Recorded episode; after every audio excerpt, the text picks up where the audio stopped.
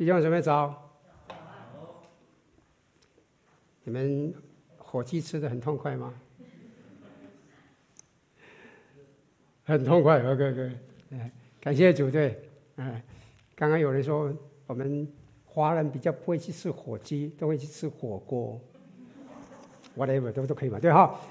我们要来继续耶稣教导这个祷告这个系列，在这个系列里面，我们知道，我们我们是。一行一行一个一个探讨这个著名的祷告教导，对。那么今天早上我们要来深入探讨第十节，愿你的国降临，愿你的国降临。我相信我们在座的哈，有很多人是带着你的美景来到美国的，是不是啊？你认为美国是一个以基督教立国的国家，一切都很正面。都可以带给我们一个平安富足，我们可以发挥我们的潜力，同意吗？是不是啊？是不是？是。诚实一点嘛，对不对？我们大家都这样子嘛，对吧？可是，在经过过去这段日子里面，你现在对很多事情会不会感到很不安、很不自在？会不会？会嘛，对不对？你看新冠病毒啊，不要讲新冠病毒，这个全世界啊。你看种族紧张局势、就业的形势、治安问题，哎，你听看到没有？最近的一天，不是这边被偷，就是那边被抢，是不是啊？这个好像不怎么稀奇啦，是不是？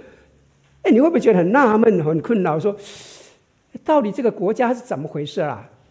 是不是？哎，我不晓得你们会不会讲，我就觉得奇怪。我记得我三十多年前来的时候，不太一样的，是吧？你我我曾经看到新闻报道说什么，在美国进行的一项民意调查当中，只有百分之十二 percent 的人，百分之十二的人认为这个国家走在正确的道路上。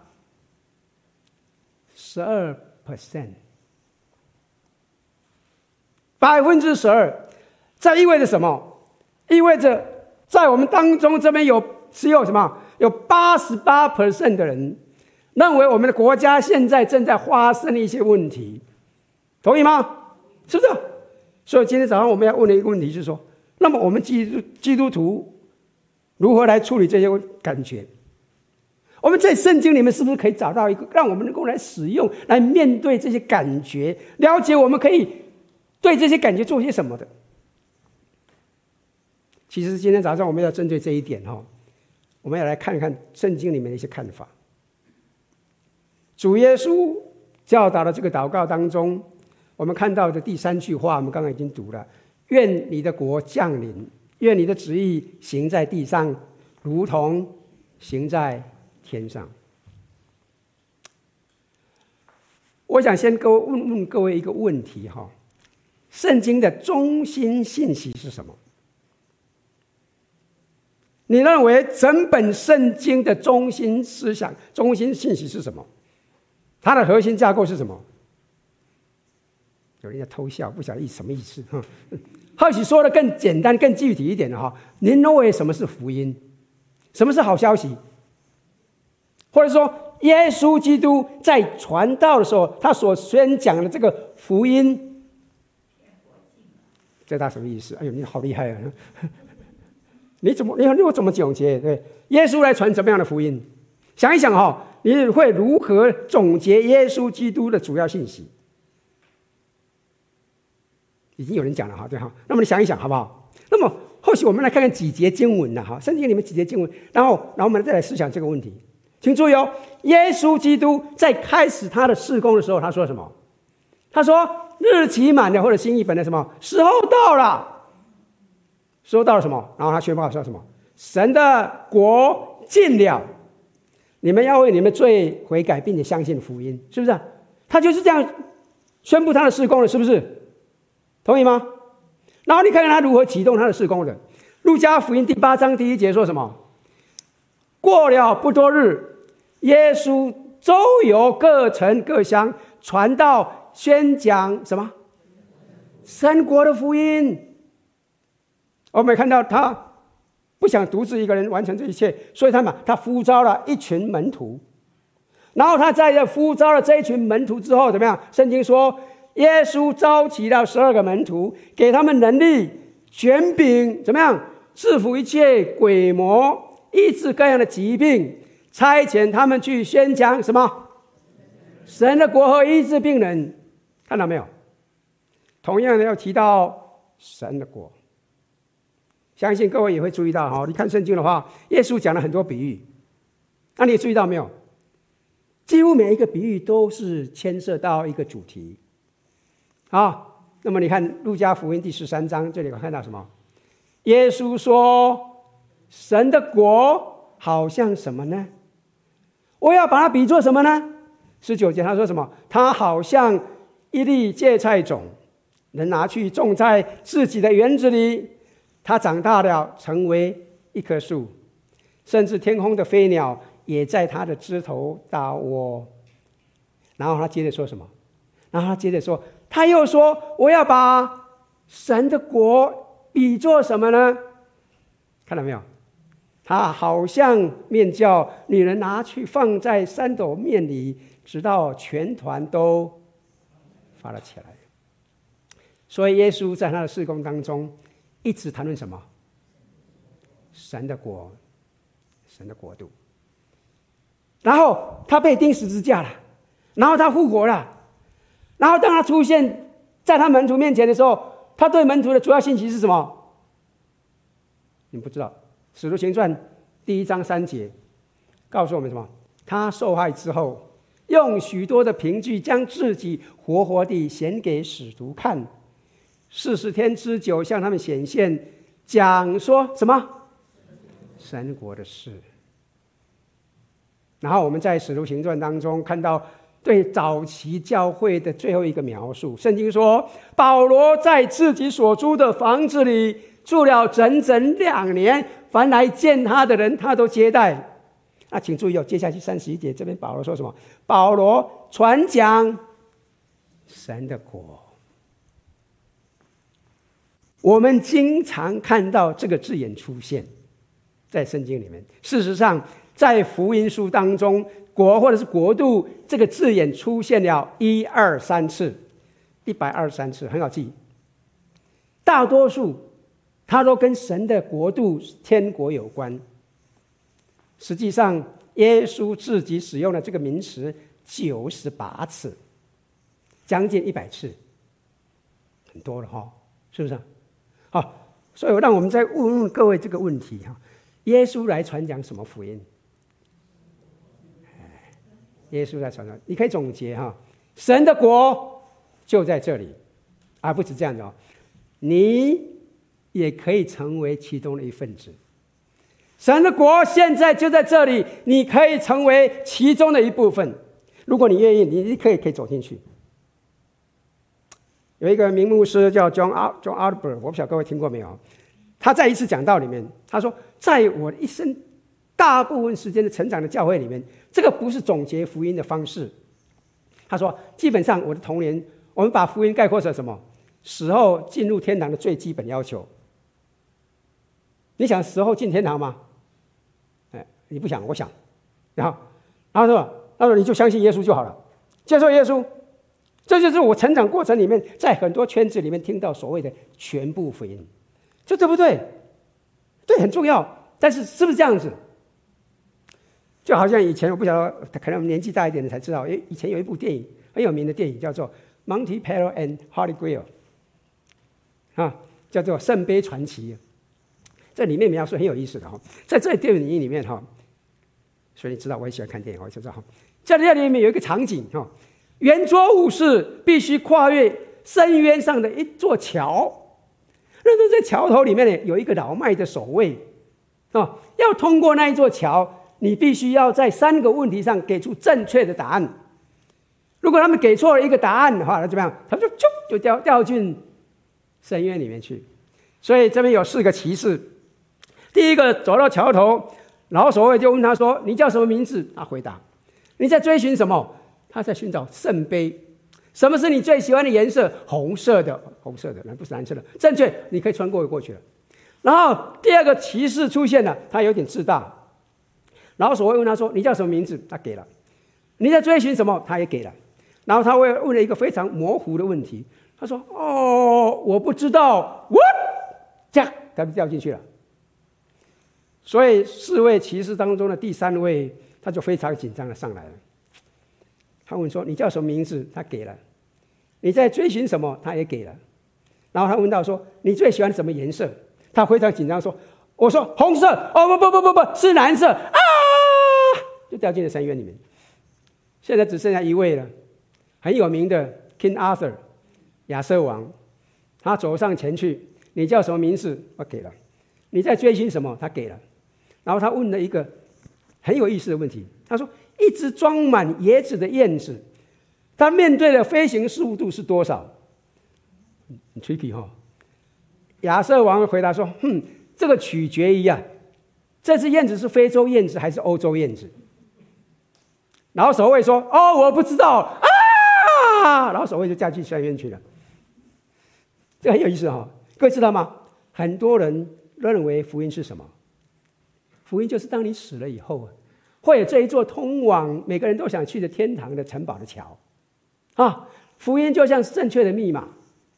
如果你拥有正确的密码，你就能够过去；如果你没有，那么你就会被升到深渊里面去。听起来好像也有道理哦，可是问题在哪里？问题在哪里？在圣经当中，请问一下，耶稣在哪里曾经说过？请注意哦，大家听着哦，这是你死后进天堂的最低要求。耶稣哪里讲过？没有。一次都没有。事实上，耶稣说了将近一百遍，九十八遍，将近一百遍，说什么？神的国近了，就在这里了。你可以成为其中的一部分。当然，这信息包括了赦免你所有的罪，对，不是靠你自己的功劳，完完全全是神的恩典。因为耶稣基督在十字架上为你牺牲了，你永远不可能靠自己赚到，这是一个免费的礼物。这是福音的一部分，当然，这福音也包括了复活的应许的，死亡不能够做最后的决定。我们感谢赞美神。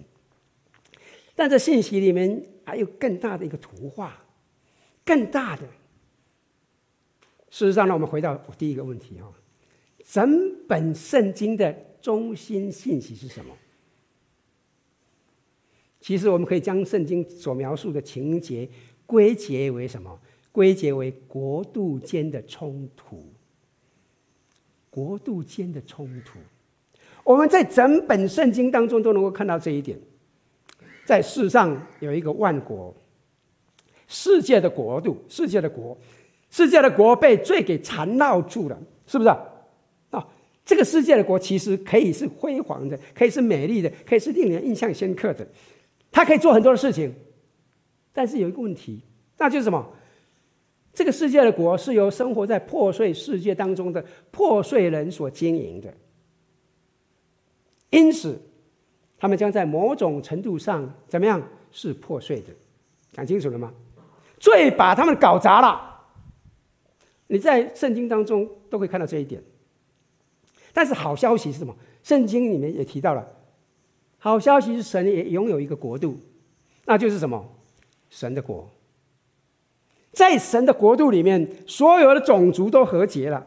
在神的国度里面有和平，在神的国度里面，新闻伸张正义，不会偏，不会选偏的。在那个国度里面，饥饿得到满足了，被边缘化的人，包括都在里面了。病者可以得到痊愈，在这个国度里面，一切都在想象里面。而这个国度已经来了，就要来了。这是贯穿整个旧约。希伯来文圣经的一个应许，神的国近了，神的国要来了，然后耶稣基督出现了，然后说现在就是了，就在这里了，神所应许的时间到了。但是神的国是一种不同的国，一方面这是一个没有国度、没有国界的国度。现在请注意哈。当耶稣基督在这个祷告的教导当中说：“愿你的国降临。”如果我们去看路加福音第十一章，哦，路加福音是不是也提到这个这个国这个这个耶稣基督教导？在路加福音第十一章那第二节那个地方，原文里面祷告的东西就讲到什么？我们在天上，愿你的名都都是你的名为圣，愿你的国降临，就停在那里结束了。这是路加福音第十一章第二节，绝对结束了。但是到马太福音呢，耶稣就进一步的解释了“愿你的国降临”这个意味着什么？这意思是什么？他接着就说什么：“愿你的旨意行在地上，如同行在天上。”哎，各位看到没有？各位看到没有？这个接下来的短语是什么？是解释前面那句话。什么叫做“愿你的国降临”？就是愿你的旨意行在地上，如同行在天上。神的国在地上的任何地方，任何的旨意都可以实现的地方，这可以跨越任何类型的边界，可以跨越任何类型的政府，可以跨越任何。种族，任何的思维，任何的立场，这很重要。但是这也引出一个问题哦，啊，如果我祈求神的旨意行在地上，如同行在天上一样，那么我想请问一下哈，他的旨意如何行在天上？我们问问自己哦，神的旨意是如何行在天上的？是不是啊？那、如果各位注意的话，哈，其实圣经里面已经让我们瞥见了一点点的天上的情形，是不是？如果各位看圣经的话，圣经的最后一卷书叫做什么？启示录。启示录第七章第九节里面，他就说什么？此后我观看，见有许多的人，没有人能数过来，是从各国、各族、各民、各方来的，怎么样？站在宝座和。羔羊面前，身穿白衣，手拿棕树枝，在天堂，在天空上面，正如我们所说的哈，所有的种族都在天堂和解，所有的语言都在天堂调和，完全、完全的各国各族各民各方怎么样？完完全全的合一，在神面前是没有分裂的。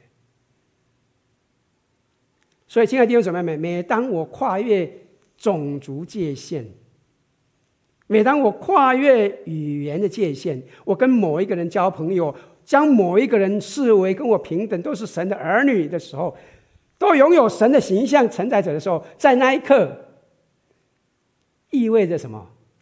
一点点神的国就降临在我的身上。讲清楚了没有？我有没有讲清楚？其实我告诉弟兄姊妹，当我认为哈，我们跟英文部联合敬拜的时候，就是这样一个情景。亲爱的弟兄姊妹们，神的心意是什么？我们不分彼此的，不要分的说你是英文部，我是中文部。我一直在强调一件事情：我们中文部、英文部都是怎么样？都是同一个教会，都同一个肢体，这是很重要的。这是他的国降临，他的旨意行在地上，如同行在天上，一点点的彰显。这是在天上，我们也可以看到一个什么？看到一个什么？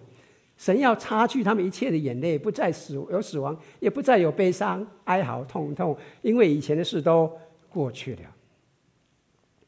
请注意，当我擦干眼泪，当我安慰悲伤的人的时候，那是神的国降临，那是神的旨意行在地上，如同行在天上的一点点彰显。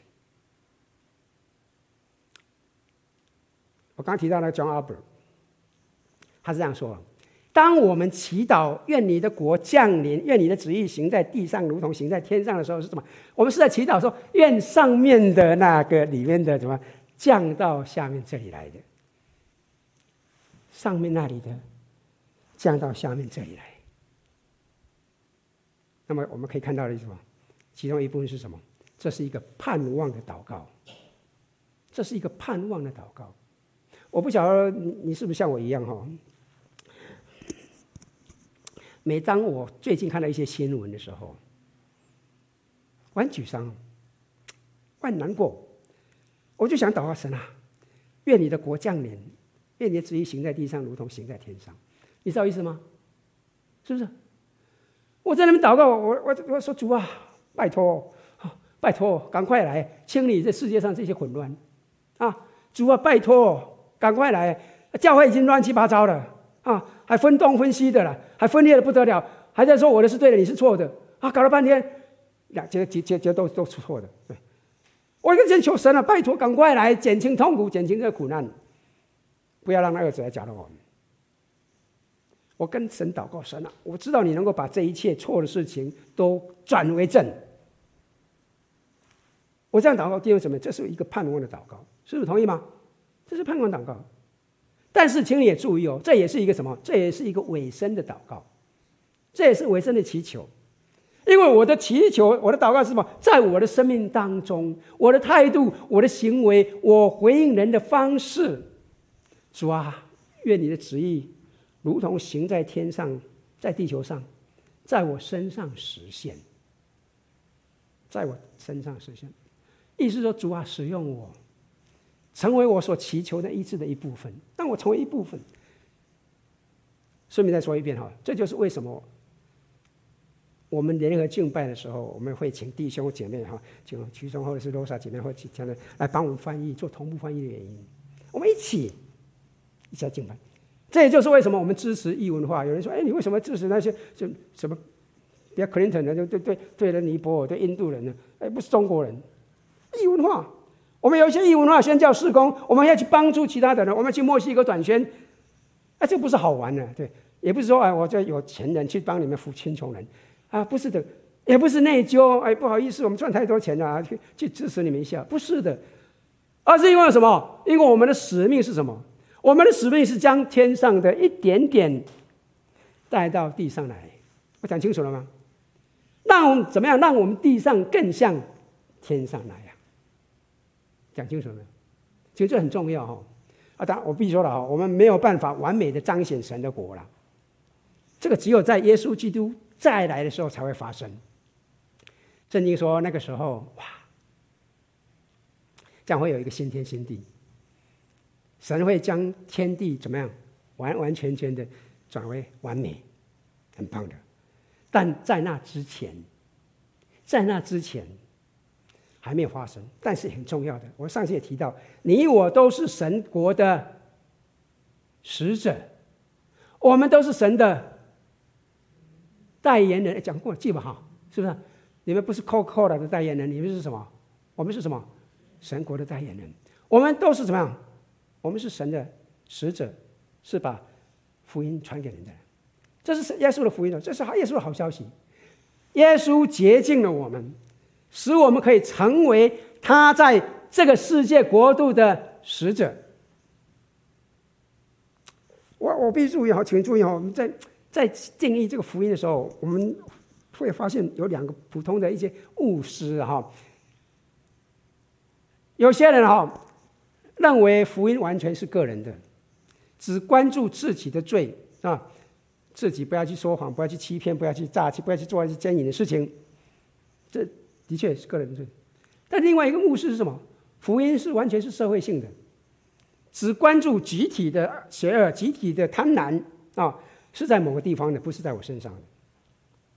如果你注意的话，哈，通常在美国哈，神学上比较保守的教会。倾向于强调个人，神学上比较偏向于自由派的教会，倾向于强调社会。但是如果我们去看圣经的话，圣经强调什么？强调什么？两个都强调，两个都强调的。要知道，圣经里面谈了很多关于个人的责任、个人的悔改、个人的圣洁问题，同同意吧？是不是？在整本圣经当中，圣经也谈到了很多集体的罪恶、集体的贪婪、民族压迫的问题，是不是？所以我们看到圣经里面会讲神呼召各国教会团体来悔改，所以圣经里面强调两个都有，不只是个人而已，怎么样？还群体也是，这很重要。那怎么能发生？第一步怎么？当我们每一个人亲自将我们的国度保全这个宝座交给神的时候，神的在地上的国度就开始了。因为我们每个说实在，我们每一个人都有自己的王国，同意吗？我们每个人都是自己的王国，特别是现在美国很注意什么咪咪咪咪咪，i i i，现在连 iPhone 的 i，现在的 i i i 什么 iPad 什么都是 i，第一个都是我，是不是？我不能再讲了，不然的话，Apple 上班的人又要打我了。你可以称之为什么？我的王国，我的王国，我在哪里做？想做什么？我的意志，我的方法，我的时间，我的王国。你们要集体敬拜我，我不想啊，在家里看着电视就可以了嘛，还不是这样做敬拜，不方便。我，我，我，同意吗？这是我十九岁，十个不是十九岁，十九个月大的孙女玛雅，蛮可爱的哈、哦，有没有可爱？有好可爱的，好可爱哈。他在刚学讲话，我想你们知道我什么意思了。他最先讲的什么字？妈妈，然后接下来是什么？No，No，然后接下来是什么字？My，My，My，对啊，有孩，有小孩子都知道，有孙子也都知道。他不到两岁耶，他已经学得很好了。他有一个什么？他有一个王国，什么王国？这是玛雅王国。这是 My 王国，跟玛雅跟他哥哥杰伦一起玩的时候，我们会听到什么？常常听到说 “No，this is my”，这是我的，是不是啊？你们有孙子、女儿儿子都会这样，很正常，很正常的，是不是？我相信小孩子在一起的时候，都会让对方知道，不要越过这条线。为什么？因为这是我的王国，我的国度。我们大人呢，一样不一样？一样啊，差不多。你们都不好意思讲，我们也一样啊，是不是？啊，这是我的，这是你的。其实这样讲哈，其实这这其中的一部分是通常可见的。这在小孩子里面慢慢是这种正常的心理发展，但是随着年龄的增长哦，这可能就会怎么样？就会成为一个冲突悲哀的主要来源。是不是同意吗？是不是？我相信各位会同意哈，坚持认为我的王国由我统治，总是要按照我自己的方法来做事情，会引起很多的冲突，同意吗？啊，如果你不同意的话，想想最近的事情，从前年大选到现在，不要说什么了，连打疫苗都会吵架，有没有？你们都不诚实，很头痛哦，到底要不要打？有人说要打，有人说什么不打，甚至有人到极端是什么？你打疫苗就是什么？就是违背神的心意，就是敌基督。有没有听过这话？哟，当你坚持的话，就会产生冲突了。到底谁对谁错？我的都不知道怎么办哈。所以，我们真的向神祈求，真的，我们需要向神祈求啊！愿你的国降临，愿你的旨意行在什么？行在天上，如同怎么样？行在地上。啊，哦，对。你的旨意行在地上，如同行在天上。这里的意义是什么？这里的意义是祈求神在我心中掌权，在我心中掌权，使我的国成为神的国的一部分。我要请各位注意哈。你可能看过这个图片，有没有人看过这个图片？有哈，有看过这个图片。它真的可以来让我们想一下这一点。当我自己登上这个宝座、生命的宝座的时候，我试图控制一切。耶稣基督在哪里？耶稣基督在外面，在我的生命外面。人生的各项活动完完全全在自我的管理之下。都在这里，这一切都是什么？这一切都是为我的自己的乐趣、自己的想法。所以你看到我的生活一切怎么样？感觉都会不平衡，都会有失控，都会有沮丧。但是当我把自己的宝座退下来，把耶稣基督放在宝座上的时候，放在我的宝座上的时候，我的优先次序怎么样？和需求开始就平衡了。我会觉得安心，也会平安了。然后我会做一个平安的人，然后怎么样，就会影响我旁边的世界。但是，请你注意，这必须从我的内心开始。如果我不愿意他来修复我，如果不愿意神来修复我，我就不能够祈求神来修复这个世界，同意吗？是不是？然后你的国降临呢，他也祈求什么？也祈求神来统治这个世界，不是在我的心里，不只是在我的心里。其实我跟你讲，罪不仅仅是在我的心中扎根。我刚才讲过了，罪还怎么样？罪还在这世界上占有一席之地，同意吗？是不是啊？所以我祈求神的时候怎么样？好，怎么样？在我的生命当中工作，来怎么样？在某种意义上来扩展他的国度，而不仅仅是在这里通过我成为他的影响的范围而已，成为他的国度的大使而已。我想清楚了吗？请注意哦，这个世界的国度已经造成了非常非常多的悲伤了。这就是为什么在圣经里面哈，神的子民总是渴望期待着一个新的怎么样，一个更好的国度，是不是？而神应许一个正在临到，然后耶稣说：“是的，他就在这里了。”但与人们想象的不太一样。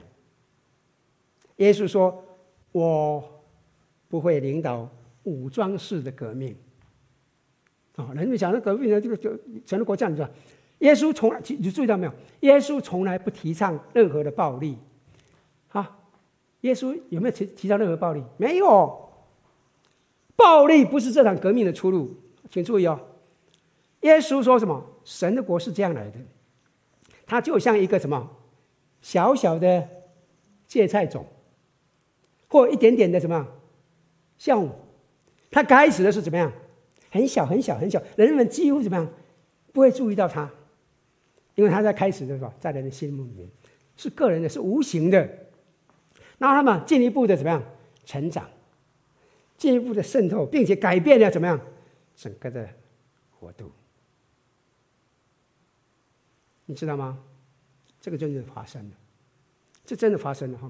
在国度里面，你知道各位哈，在早期的基督徒是在什么样的统治之下？哪个国家的统治之下？罗马，在罗马帝国的统治之下，在罗马帝国这个同国度里面，他的国度的想法是什么？是优胜劣汰，是不是啊？最强壮的、最好的绑匪、最强壮的存留。啊，基督徒说什么？你知道吗？我们不会依照这样子的模式、这样的文化去过日子。我们要依照天国的文化，我们要依照天国的文化的这样来过日子，开始在怎么样，在天上创造了天国的巅峰。结果发生什么？结果发生什么？结果发生什么？这个 r o n n i e Stop，这是一个普利策奖得名提名人哦，很有名的一位社会历史学家哈。社会教授了，社会学教授，他撰写了一百五十多篇的学术文章，写了三十二本历史书。他不是牧师了啊，但是他为一个顶级的历史学家。他研究了这个基督教在罗马帝国的一个图一个一个时期。他说：“为什么基督徒基本上是没有发生任何的暴力事件，就完完全全的征服罗马帝国呢？为什么？”他们把天堂带到了人间。他们把天堂带到人间，这什么意思啊？他说啊，对于充斥着无家可归者和贫困者的城市，基督教提供了慈善和希望；对于充斥着新来者和陌生人的城市，基督教为连接提供了直接的基础。对于充满孤儿和寡妇的城市，基督教提供了一个新的和扩大的家庭；对于被暴力种族冲突撕裂的城市，基督教为团结提供了新的基础；对于面临面面临流行病、火灾和地震的城市，基督教提供了有效的护理。他说：“啊，难怪早期的基督徒在罗马受到如此热烈的欢迎，为什么？”因为他们带来的不仅仅是一场运动，而是请注意这里哦，而是什么？而是一场一种文化，一种新文化，是耶稣的文化，不是凯撒的文化。所以他做结论说什么？他说：“正是他的教义对实体的肉体采取的方式，他们指导组织行动和个人的行为的方式，导致了。”基督教的兴起。换一句话说了哈，那些早期的基督徒，他真的、真的、真的相信了他们所祷告的：“愿你的国降临，愿你的旨意行在地上，如同行在天上。”亲爱的弟兄姐妹们，早期的基督徒身处在一个动荡的世界，同意吗？是随时随地都有问题的。我们是不是也一样？我们也是。但圣经当中的国度模式带来了非常多的盼望，和非常多的使命感。是的，亲爱的弟兄姊妹们，我们现在所处的这个世界已经是破碎不堪了，大家都很清楚，啊，不会很惊讶，同意吗？我们这个世界已经乱七八糟了，啊，好消息是什么？好消息是，神已经把我们放在这个地方。渗入到这个世界的国度的前卫里面，你我可以有所不同，不是透过战斗，不是透过侮辱对方，也不是透过进入网络里面跟他他人产生尖锐的冲突的辩论，不是的，不是的，不是的，而是像那些早期的。耶稣的追随者一样，以信望爱为我们的战争做准备，就成为我们战争的一个战一个一个武器。这是耶稣基督给我们的一个本钱。信望爱，我们可以来使用这个东西。请容许我提醒各位弟兄姊妹们哦，因为罪，因为破碎，罪不仅仅存在于我们个人的心中，不仅仅存在。灵魂当中不仅仅存在我们的思想里面，我们的决策当中，我们的感觉当中，我们的情感当中，罪不仅仅存在我们生活当中，带给我们莫大的影响。罪还进入到我们的系统里面，进入到我们的机构里面，进入到我们的政府里面。如果各位仔细看旧约了哈，你会不断的看到国家政府机构的系统没有带给人带给人民繁荣，没有带给人民富足。也不是因为为了所有人的正义了，也不是因为所有人的品质素养。好，其实我我们每个人都带着神的形象，都是神的样式做的，但是什么？他不会承认这个东西。你会看到旧约当中的亚述人呐、啊，旧约当中的巴比伦呐、透过希腊罗马几乎看到这一点哈。你在整个旧约当中都可以看到神的子民怎么样？多少因为他们自己的行为。他们自己的罪，他们自己的偶像崇拜，你会发现他们遭受了苦楚，遭受了逼迫，遭受了被放逐、被奴隶。你在整个旧约当中都可以看到这一点。即使是跟神有关系的人，也有可能创造出对人带来繁荣或不起繁荣的作用的系统，都有可能。其实对神来说不稀奇。作为耶稣基督的追随者，我们应该也不会惊讶。我们刚刚讲过了，即使在生活在美国，我们也不会感到惊讶，同意吗？是不是？我们不会感到这……呃，我我必须说了哈，我不晓得你怎么样，我很高兴我住在美国，我住在，真的我很高兴生活在一个我们可以自由敬拜耶稣的国家，是不是？我不必担心因为敬拜耶稣而被捕，我也不必担心在公共场合因为因为敬拜神就被政府当局殴打。我也很高兴，我生活在一个我可以投票的国家。我很高兴，我生活在一个你可以把一个想法变成一个一个产品，然后把产品变成了一个企业，然后参与自由市场的一个国家。我很高兴，我生活在一个我可以到任何地方想吃红烧蹄膀就去吃啊一个国家。你想喝什么珍珠奶茶就去喝珍珠奶茶的国家，很棒啊，同意吗？你们这都不怎么兴奋的哈。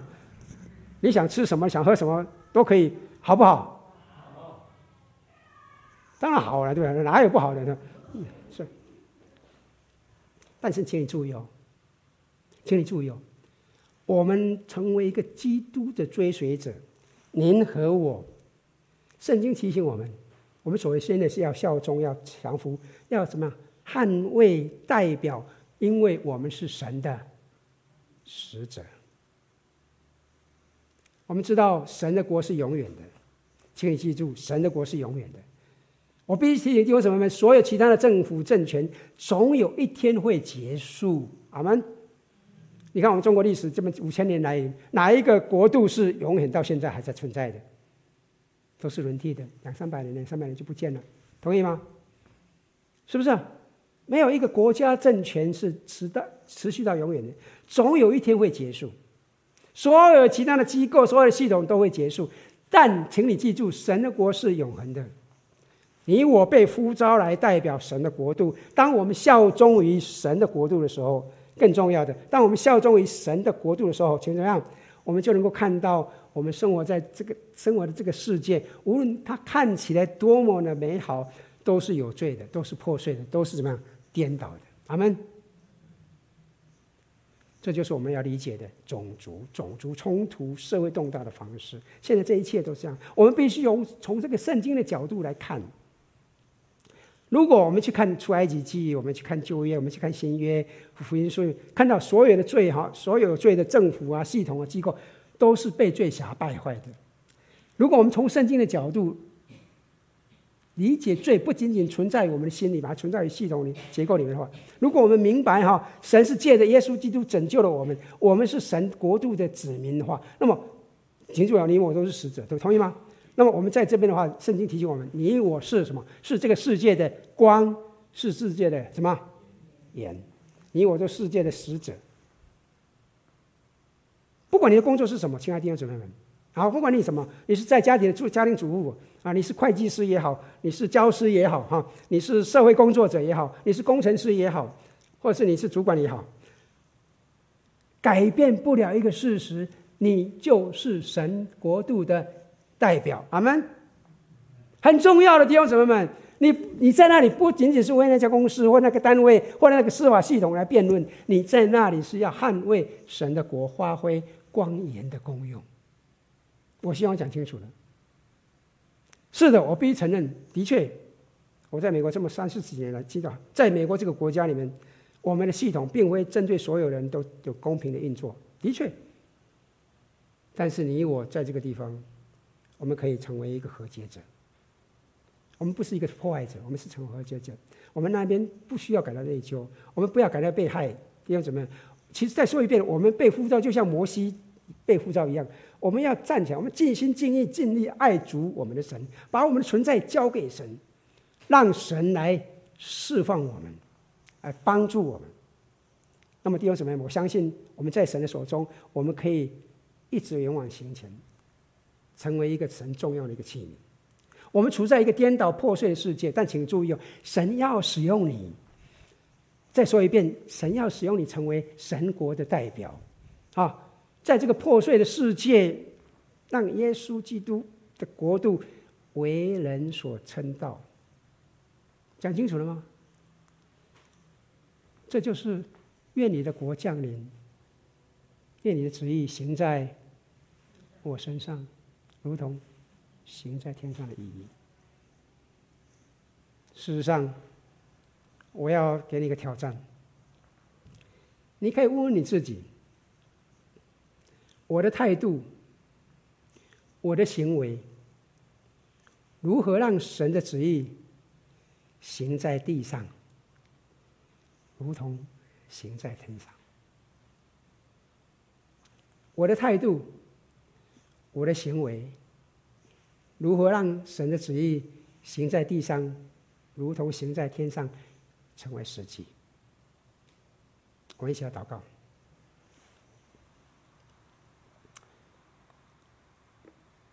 主啊，我非常感谢你把我放在这个国家，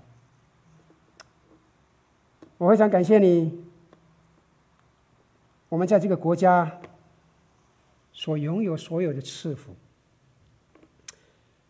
但是我现在为这个国家来祷告。神啊，我祈求医治降临在这个国家。我为我们的国家的所有的团结来祷告。更重要的，父啊，我祈求你的国度降临。我祈求你的旨意行在地上，行在我身上。行在我们这片土地上，除除行在这个全地上，如同行在天上一样。父啊，请帮助我们，帮助我们作为神国的子民，让我们能够将天国的文化传播到我们周围的世界。主啊，帮助我们从专注自己、效忠自己或其他地球王国里面转变为完全效忠于你，以至于我们可以很畅快的、很顺畅的活出我们是神国子民的身份。